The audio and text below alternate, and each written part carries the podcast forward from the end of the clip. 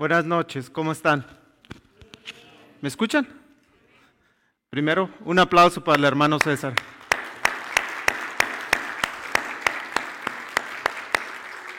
...52 años... ...53...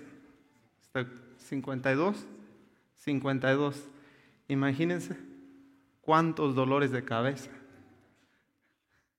...cuántos consejos... ...yo tengo 34 años y que tengo conciencia tal vez unos 30, porque antes de cuatro años tal vez ni me acordaba lo que hacía, pero imagínense, 52 años predicando la palabra del Señor, domingo a domingo. Yo sé que a mí me gustan los números. El otro día le dije a la hermana Maribel, y mi mente piensa en números, pero me pongo en mi mente, se me viene, si por los 52 años de perdida tuvo que hacer una predicación. Imagínense cuánta preparación tuvo que hacer. Felicidades, hermano. En esta noche también le quiero dar la bienvenida al hermano Jairo. Ahí estaba el hermano Jairo, se me salió ahorita. Pero ahí está el hermano Jairo. Los que andan distraídos, nuestro nuevo pastor. Le vamos a dar un aplauso.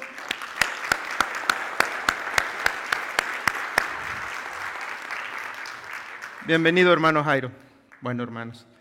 A mí me tocó el tiempo del el estudio, la predicación, el sermón, como usted lo quiere llamar, el tiempo de mirar la palabra del Señor. Y saben, hermanos, el hermano César ha estado 52 años, pero desafortunadamente de los 30 años que yo les digo que tengo conciencia, solo lo he tenido en mi vida, vamos a decir, unos 15 años más o menos que, que, nos conocemos. En mi vida también han pasado otros, otros pastores que han, han impactado mi vida. Cuando estaba preparándome para este estudio me puse a pensar, ¿qué pastores han impactado mi vida? Y por eso dije la edad de cuatro años. El primer pastor que yo me acuerdo, yo sé que hubieron otros pastores cuando yo nací en un lugar cristiano, pero el primer pastor que probablemente tuvo un impacto en mi vida fue el hermano Andrónico Barrios, el papá de hermano Marvin Barrios, el suegro de la hermana Mercy, el abuelito de Nehemías, para que lo identifiquen. Él fue el que me bautizó a la edad de 13 años. Después, unos años después, el hermano José Cifuentes. Él me introdujo al ministerio de los jóvenes. Unos años más tarde, al, al hermano Isaías Vargas, que me ayudó en mi vida espiritual por medio del discipulado. Yo nací en un lugar cristiano, hermanos. Muchos de ustedes me conocen desde que yo soy bebé, desde que yo soy niño, pero en realidad porque yo nací en un lugar cristiano, lugar cristiano no fui cristiano. Mi vida no fue dedicada a Dios todos los años. Con el hermano Isaías, por medio del discipulado, él me ayudó a entender lo que es un cristiano, a preparar mi testimonio, a poder yo compartir mi testimonio con otros. Después, aunque fue un tiempo corto, fueron unos meses, pero él también ah, tuvo un impacto en mi vida, el hermano Ramón Guzmán. El hermano Ramón Guzmán una tarde, un martes, me llamó y me dijo, Gerson, quiero platicar contigo. Yo dije, ¿qué haría yo? Tenía 22 años, 20 y algo de años. ¿Qué haría? Y me vino y me dijo, Gerson, en el departamento de finanzas necesitamos a alguien. Yo sé que tú tienes experiencia en eso, necesitamos que nos ayudes.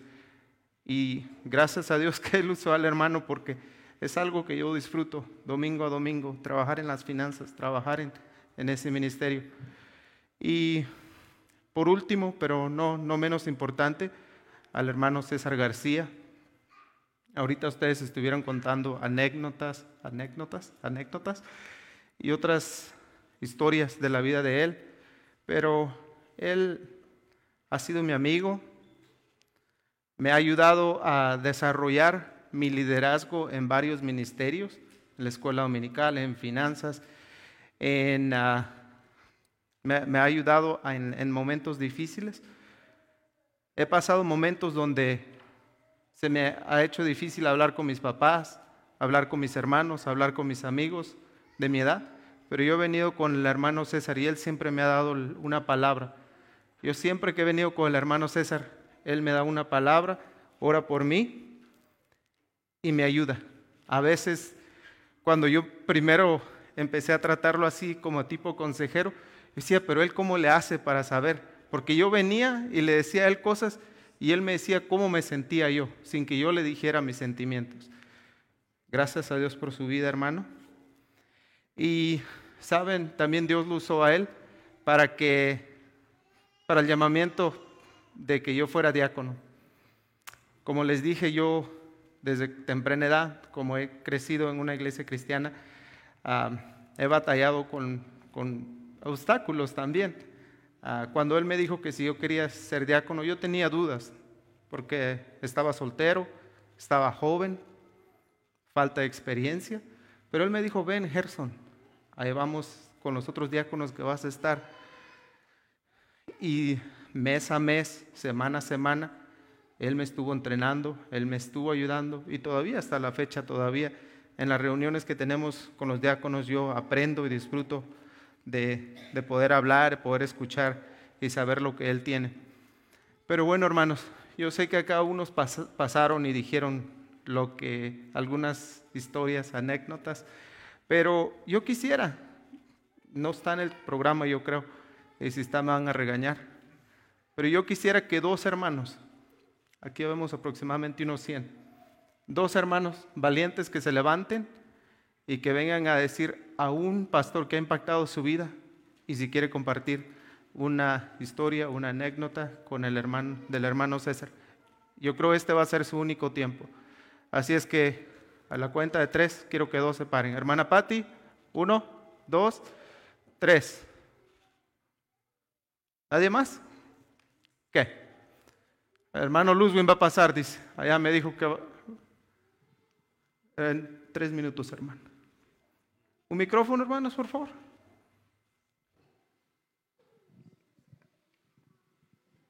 Dios les bendiga.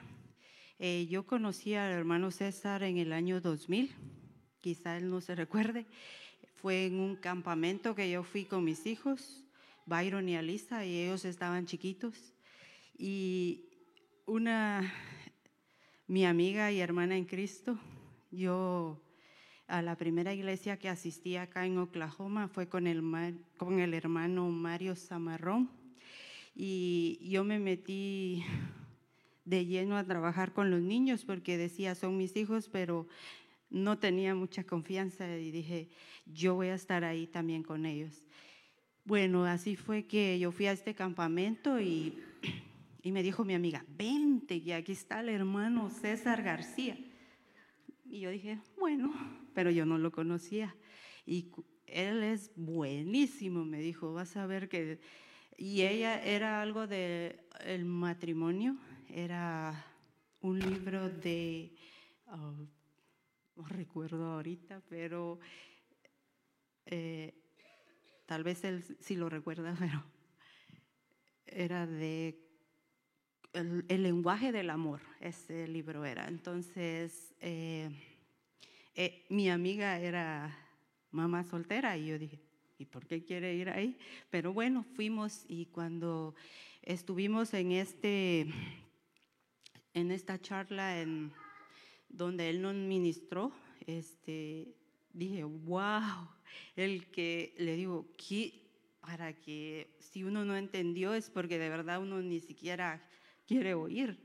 Así que eh, muy brevemente yo me alejé de la iglesia cuando Leini nació, pero por una situación eh, yo tenía vergüenza de regresar a, a la iglesia Exchange y su nombre lo dice Exchange, así que entendí que, que pasaba yo ahí a la 16 y Byron era amigo del hijo del pastor José Cifuentes y me decía, vamos ahí, vamos ahí.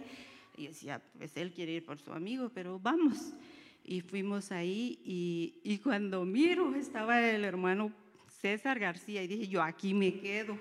Y que si al poco tiempo dijeron, no, es que él solo está mientras viene el pastor. Y, y, ese día lo presentaron al hermano Isaías. Y fue todo un reto para mí porque dije, yo voy a seguir a Dios, voy a seguir al hombre. Claro que me encantaba cómo predicaba el hermano César. Y así que yo puedo ver en todo esto que él ha tocado vidas y, y de verdad va a dejar un legado en nuestras vidas, un legado de amor, un legado de ejemplo y, algo que celebra el cielo, la fidelidad que usted ha tenido hacia el Señor. Así que ese es como usted me ha tocado y, luego lo conocimos en Ríos y hasta hoy Dios nos ha ayudado y, y, puedo ver la gloria de Dios en todo lo que usted ha hecho y, gloria a Dios por todo. Y, también ha tocado la vida de mis hijos. Leini dice, voy a extrañar que me diga papucha, pero yo le digo, eso va a estar siempre en ella. Y gracias por su amor y su cariño. Gracias, hermana Patti. El hermano Rusvin va a tener su tiempecito al rato. Hermanos, les invito a que inclinemos nuestro rostro y vamos a orar. Padre Santo que estás en los cielos, gracias te damos, mi Dios, por esta oportunidad que tú nos das en esta tarde de poder estar juntos celebrando los 52 años de ministerio del hermano César. Gracias Padre Celestial por tus bendiciones, gracias por todo lo que tú haces en nuestra vida. Te pedimos, mi Dios, que tú nos perdones, que tú nos ayudes. Padre bendito, a ser mejores personas, que si hemos ofendido a nuestro prójimo, hemos ofendido, te hemos ofendido a ti, que tú nos perdones, Padre Celestial, y que podamos ser mejores personas y que nuestra meta sea cada día más fijarnos en cómo Jesús vivió aquí en la tierra para ser mejores cristianos, Padre Celestial. Te pido que tú estés con nosotros en este tiempo que vamos a tener tu palabra, que tú me uses, Padre Celestial, para que estos hermanos hoy se lleven un mensaje, Padre Celestial, que sea de bendición para su vida. En el nombre de Hijo amado Cristo. Amén. Amén, hermanos. Los invito a que abran su Biblia en Hebreos 13, 17.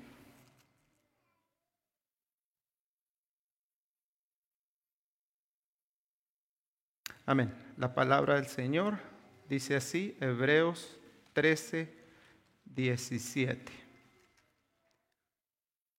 Obedeced a vuestros pastores y sujetaos a ellos, porque ellos velan por vuestras almas como quienes han de dar cuenta, para que lo hagan con alegría y no quejándose, porque esto no os es provechoso. Hermanos, nosotros como hijos del Señor, estando bajo el pastoreado del hermano César o de cualquier otro pastor, nosotros tenemos que someternos, nosotros tenemos que obedecer a nuestro pastor. Tenemos que estar sujetos a lo que nuestros pastores digan. Ahora, no me malinterpreten con esto porque yo sé que algunos están pensando tal vez, pero entonces yo tengo que decir todo, ser todo, todo, todo lo que dice el pastor. No, hay veces que, que cuando uno piensa diferente, tiene que expresarse también. Y nosotros, yo sé que el hermano César sabe que cuando a mí no me parece algo, regularmente yo en las reuniones de diáconos le digo, hermano, esto y esto. Y han habido veces que hemos llegado al diálogo, pero yo me recuerdo ahorita de una vez que estábamos debatiendo algo entre, no era solo yo, eran los demás diáconos y el pastor. El pastor tenía un punto de vista diferente, otros tenían otro punto de vista diferente y estábamos todos. Y, el pastor nos llevó a este versículo y dijo, hermanos, lleguemos a un acuerdo. Y él dijo, yo voy a tomar la carga, si yo me equivoco, yo voy a dar cuentas con el Señor. Cuando el pastor dijo eso, a mí me dio una tranquilidad, me quitó una carga de encima, pero se la pasó a él. Como pastor, él, tiene esa responsabilidad, él tiene que estar velando por nosotros. Y, saben, este, han habido veces que, que con el hermano César ha escuchado a los diáconos y tal vez algo que él pensaba, nos fuimos en otra dirección y han habido veces que nosotros los diáconos hemos tenido que, que, que llevar a la decisión que él piensa porque es mejor para la iglesia, es para mantener la unidad de ríos de agua viva. Entonces, nosotros hermanos tenemos que, que primero obedecer a nuestro pastor y luego estar sujetos a ellos. Ahora, en una ocasión hubo un niño que dijo, le dijo al pastor, ah, hermano pastor, usted su trabajo es bien fácil, nomás 30 minutos a la semana y eso es todo lo que hace. Su trabajo es súper fácil, yo lo puedo hacer. Y saben, tal vez el niño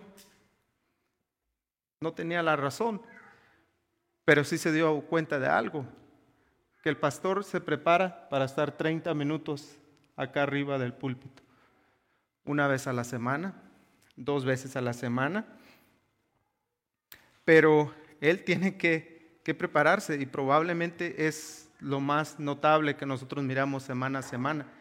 Y a veces pueden haber comentarios o pueden haber pensamientos de, no solo en el hermano César, porque yo en toda mi vida que he crecido, yo he escuchado, los pastores les pagan solo para una hora o los pastores les pagan solo para este tiempo, pero no se dan cuenta de todo el trabajo que ellos tienen que hacer. En esta tarde, hermanos, yo les quiero hablar de las cinco P's de un pastor. Esto se va a tratar mi tema. Las cinco P's de un pastor. La primera, como ya lo introduje, fue sobre la predicación. Leí algo que dice, sin predicación no hay vida. Sin vida no hay iglesia y sin iglesia no hay pastor. Lo voy a repetir. Sin predicación no hay vida y sin vida no hay iglesia y sin iglesia no hay un pastor.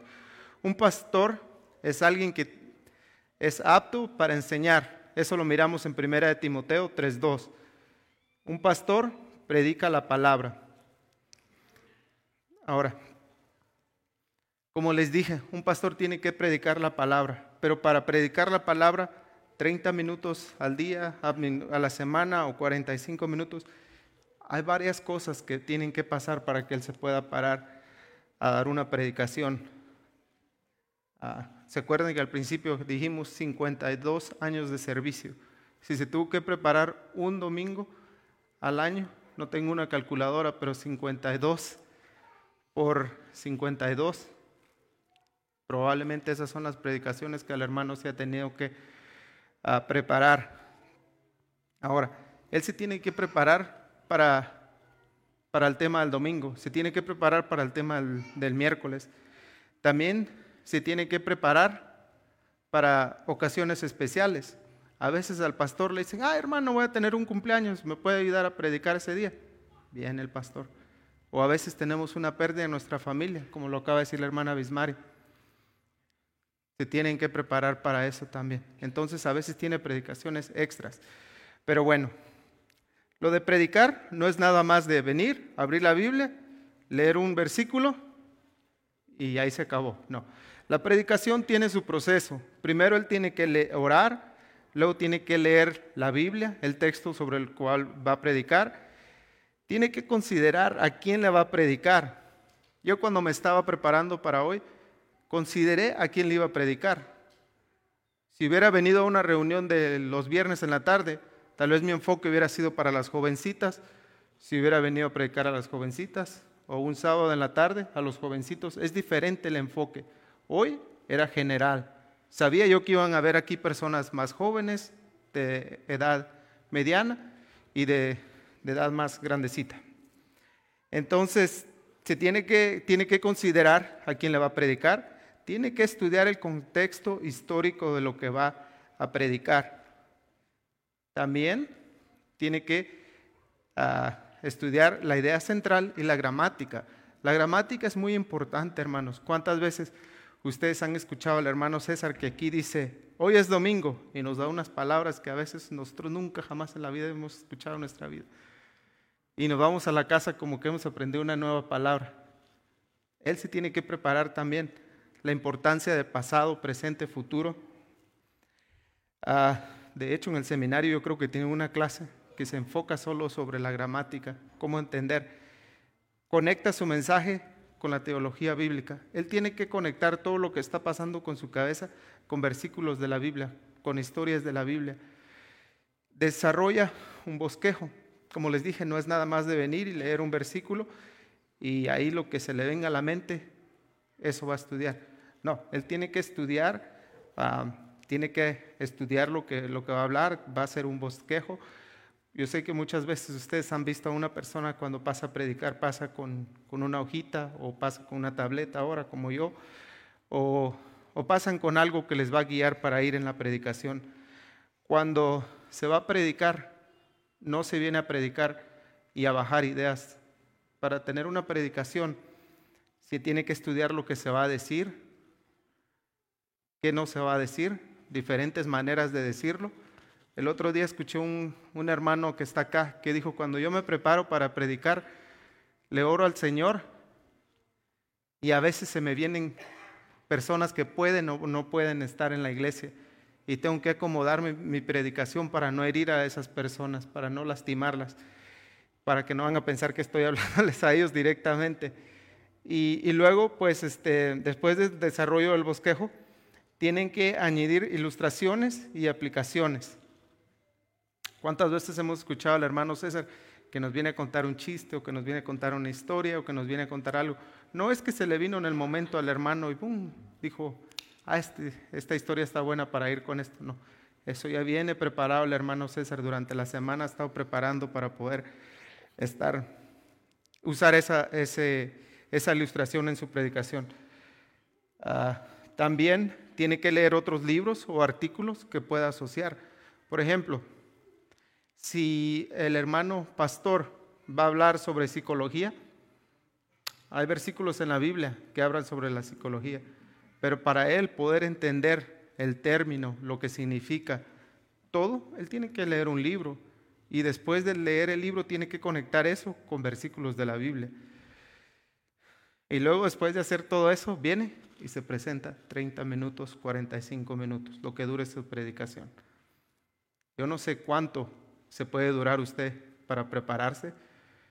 El otro día fui a un estudio de predicación y el hermano que estaba ahí dijo, no hay un tiempo correcto o un tiempo erróneo. Unos se pueden preparar en una hora, otros se pueden preparar en ocho horas. Pero basado en lo que yo acabo de ver, yo pienso que un pastor de pérdida, de pérdida, se tiene que preparar dos a tres horas al día haciendo eso. Ahora, eso no es todo el trabajo que tiene que hacer el pastor. El pastor, yo pienso que se divide en tres tareas lo que él tiene que hacer. La enseñanza, la visitación y la administración. Hay veces que él se está alistando para su prédica y le llaman, hermano, estoy en el hospital. Va el hermano y le llama a la hermana Julie. La hermana Julie la recoge y se van a visitarlo a usted. O a veces tiene que organizar juntas, a veces tiene que organizar cultos, a veces tiene que organizar el programa de la semana. Entonces, el trabajo del pastor requiere mucho. Y eso no estoy echando los problemas que a veces como iglesia les traemos a nuestros pastores, que eso es desgastante. Si a veces nosotros miramos un problema que tenemos en nuestra familia y nuestra mente se cierra, imagínense tener que saber cómo aconsejar a 200 personas. Es difícil, por eso mantengamos a nuestro pastor en nuestras oraciones. Entonces la primera, P, es la prédica. Ah, para la segunda, ah, perdón, antes de pasar para eso, ¿por qué es importante que, que nuestros pastores nos prediquen? Vamos a ir a la Biblia y vamos a ir a Timoteo. Y vamos a ir a segunda de Timoteo.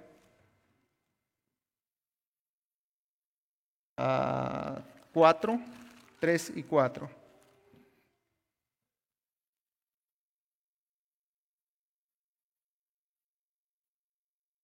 Segunda de Timoteo 4, 3 y 4. Dice, porque vendrá tiempo cuando sufrirán la sana doctrina, sino que, que teniendo comezón de oír, se amontonarán maestros conforme a sus propias consubstancias y apartarán de la verdad el oído y se volverán a las fábulas. Es importante que el hermano César se, prepare para predicarnos, hermanos, porque por medio de sus predicaciones nosotros vamos a aprender a no creer en falsos profetas. Nosotros vamos a aprender a no caer en el pecado. Nosotros vamos a aprender a mantenernos lejos del enemigo, del diablo. Ahora les invito a que vayamos a San Juan 21.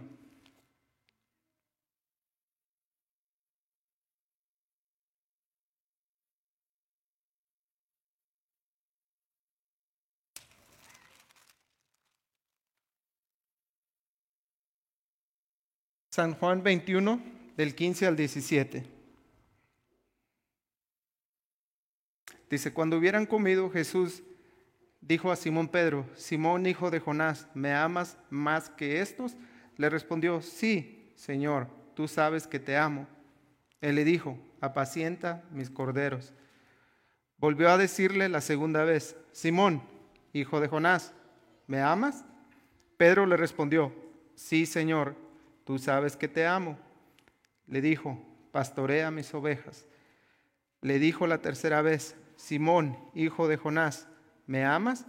Pedro se entristeció de que le dijese la tercera vez, ¿me amas? Y le respondió, tú lo sabes todo, tú sabes que te amo. Jesús le dijo, apacienta mis ovejas. Entonces el hermano pastor también nos tiene que pastorear, nos tiene que predicar y nos tiene que pastorear. Como un un buen pastor que pastorea sus ovejas, él tiene que ir delante de las ovejas, mostrando el camino, orando por ellas, alimentándolas, aconsejándolas, sirviéndoles para entrenarlas hasta cuando el Señor nos llame. Y después Él va a tener que ir a dar cuentas de lo que hizo, cómo lo hizo para entrenarnos. ahora los invito a que vayamos a Timoteo, segunda de Timoteo de regreso, pero esta vez vamos a ir a 3, segunda de Timoteo 3.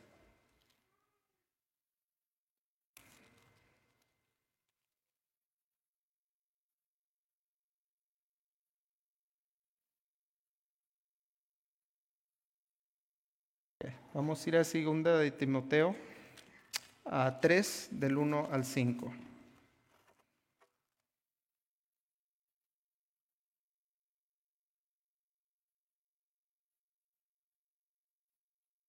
También debes saber que en los postreros días vendrán tiempos peligrosos porque habrá hombres amadores de sí mismo, avaros, vanagloriosos, soberbios, blasfemas, desobedientes de los padres, ingratos, impíos, sin efecto natural, impecables, culminadores, intemperantes, crueles, aborrecedores de lo bueno, traidores, impetuosos, infatuosos, amadores de los deleites más que de Dios, que tendrán apariencia de piedad, pero negarán la eficacia de ella. A esto a estos evita. El pastor nos tiene que proteger a nosotros también, hermanos. Él, otra de las tareas que tiene es protegernos a nosotros como, como sus ovejas, como las ovejas del Señor. Él tiene que proteger a que nosotros no caigamos en las manos de estas personas y nos tiene que proteger a que nosotros tampoco no vayamos a ser una de estas listas. Ya no voy a regresar, pero una de estas listas de la que está acá. Entonces, Él tiene que predicar, Él tiene que pastorear, Él nos tiene que proteger. El cuarto es que Él nos tiene que preparar. En 2 de Timoteo 2.2 dice que dice hombres fieles que sean idóneos para enseñar a otros. Él nos tiene que preparar a nosotros mañana en escuela dominical o nos trae entrenamientos. Mañana en escuela dominical nosotros traemos, tenemos una, un entrenamiento ah, y siempre el hermano César siempre nos trae una palabra del Señor que, que nos ayuda para poder este, hacer mejor nuestro ministerio en escuela dominical. También a los diáconos, Él nos prepara, nos, ah, siempre en las reuniones los hermanos diáconos que están acá saben que que Él nos trae un, texto bíblico y nos habla, nos lo explica, nos enseña. Y Él siempre está preparándonos para que nosotros podamos prepararnos para los tiempos difíciles. Preparándome para este estudio, escuché, o leí más bien, que el trabajo de un pastor realmente se mira cuando el pastor ya no está en la iglesia que estaba pastoreando. ¿A qué me refiero? Que cuando el hermano César se vaya, nosotros vamos a ver el fruto que él dejó. El fruto de, ustedes van a decir, pero ¿cuál es el fruto? Les voy a decir, para mi punto de vista, cuál es. El hermano César, en su manera de trabajar, él trabajaba de una manera descentralizada. ¿Qué es lo que quiero decir? Que si el hermano César mañana dijera, ya no quiero ser pastor de ríos de agua viva, ah, bueno, en este caso, pues el hermano Carmona va a llegar en unos meses, pero todavía no está listo para llegar. Pero ¿qué pasaría? Nosotros como iglesia podemos seguir adelante. El pastor ha entrenado líderes, ha entrenado líderes de Aguana, de discipulado, de escuela dominical, líderes de Ujieres. Todos aquí sabemos que la iglesia va a seguir. La iglesia va a seguir porque Él nos ha enseñado. Tal vez sí vamos a tener una preocupación de quién va a predicar el próximo domingo y tal vez alguno de nosotros nos pueda, nos toque predicar, pero, pero Él nos ha dejado preparados para seguir en ríos de agua viva. El hermano César se va, como sabemos, se va a retirar en unos meses, pero nosotros vamos a seguir adelante. Y el hermano Carmona va a llegar y va a llegar a una iglesia que está unida, una iglesia que, que quiere servir al Señor, una iglesia que, que está lista para dar el siguiente paso, ir a buscar a más almas. Entonces, en cierta manera, él también le dejó la, iglesia, o le está dejando la iglesia al hermano Carmona, predicada, preparada para dar ese paso que, después él va a venir y va a poder tomar. Entonces, la quinta P la miramos en Primera de Timoteo 3. Les invito a que vayamos y con esto voy a terminar. En Primera de Timoteo 3, 1.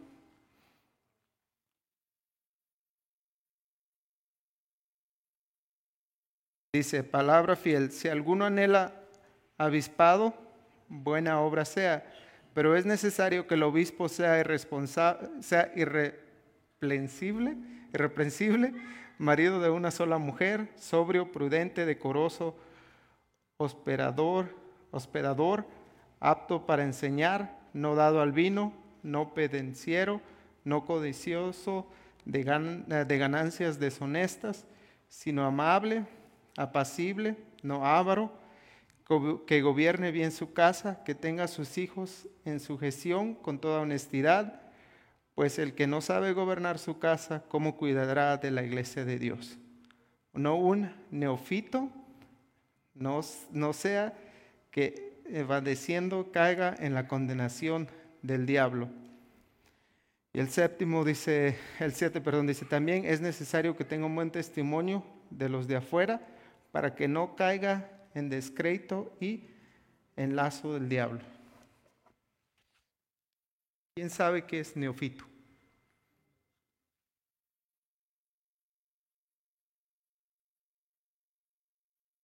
Amén.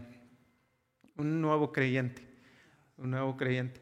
Yo esa palabra no la entendía, no es algo que está en mi vocabulario, mis papás no me la enseñaron y la escuela allá en Guatemala tampoco no me la enseñaron. Neofito. A eso voy. Imagínense si el hermano César viene y dice una palabra que probablemente la mayoría aquí no sabe. Él tiene que prepararse, tiene que saber, porque él no va a parar a medio, medio sermón como yo estoy haciendo ahorita. Él le va a preguntar a algún hermano que, que lo diga. Él lo tiene que, tiene que venir preparado. Pero bueno, promueve la santidad, es la, es la quinta P. Acá miramos varias cosas que dice sobre un, un obispo, un pastor Ah, tiene que estar correcto. Miramos que todas las cualidades se centran en el carácter del ministro, pero miramos en el, en el versículo 2 que dice que, que tiene que ser irreprensible, marido de una sola mujer, sobrio, prudente, decoroso, hospedador, apto para enseñar. Tiene que hacer esto para poder enseñar la palabra del Señor. Entonces, hermanos, como les dije en esta noche, el trabajo de un pastor semana a semana se enfoca en preparar la predicación, en pastorear, en proteger, en preparar y en promover la santidad. Así es, hermanos, que yo en esta noche los, quiero mandar con, un pensamiento. a nosotros nos quedan pocos meses teniendo al hermano César como nuestro pastor. Si en alguna oportunidad usted cree que usted fue, no, obedeció al pastor, tal vez fue desobediente con él, tiene cuatro o cinco meses para poder acercarse a él y pedirle perdón. Yo le aconsejo que lo, lo lleve a la casa, si usted no, no, no piense que lo hizo, ore y si lo hizo en algún momento, venga con él y pídale disculpas. Porque así como les dije al principio, el pastor va a llegar al cielo y va a ir a dar cuentas de nosotros, pero él va a ir a contar lo malo y lo bueno, lo bueno y lo malo. Y allá no va a poder mentir. Va a decir, Gerson una vez me ofendió en el diaconado y no me pidió perdón. Yo me sentí mal. ¿Sobre quién va a caer? Sobre mí. Así es que hermano, perdóneme si yo alguna vez le, le hice algún comentario en los diáconos o en cualquier parte. Le, le pido disculpas. Igual le dejo a todos ustedes, hermanos. Entonces vamos a orar y vamos a seguir con nuestro programa de esta noche. Padre Santo que estás en los cielos, gracias te damos, mi Dios, porque tú nos has dado palabra en esta noche. Palabra, Padre Celestial, que espero que nos pueda ayudar para nosotros poder seguir creciendo en nuestra vida espiritual. Gracias por este tiempo que tú le has dado al hermano César, Padre Celestial, de ser pastor. Yo no sé por cuánto tiempo él va a seguir, Padre bendito, ah, asistiendo a otros pastores. Esto es algo, Padre, es un don que tú le has dado. Gracias, Padre Celestial, porque lo podemos tener o lo hemos podido tener aquí en la iglesia de, Ríos de Agua Viva por varios años, Padre. Gracias porque tú has permitido que nos pueda enseñar, nos pueda guiar, nos pueda, Padre bendito, entrenar para nosotros poder seguir, Padre Celestial, en tus caminos. En el nombre de tu amado Hijo Jesucristo te pido esto. Amén.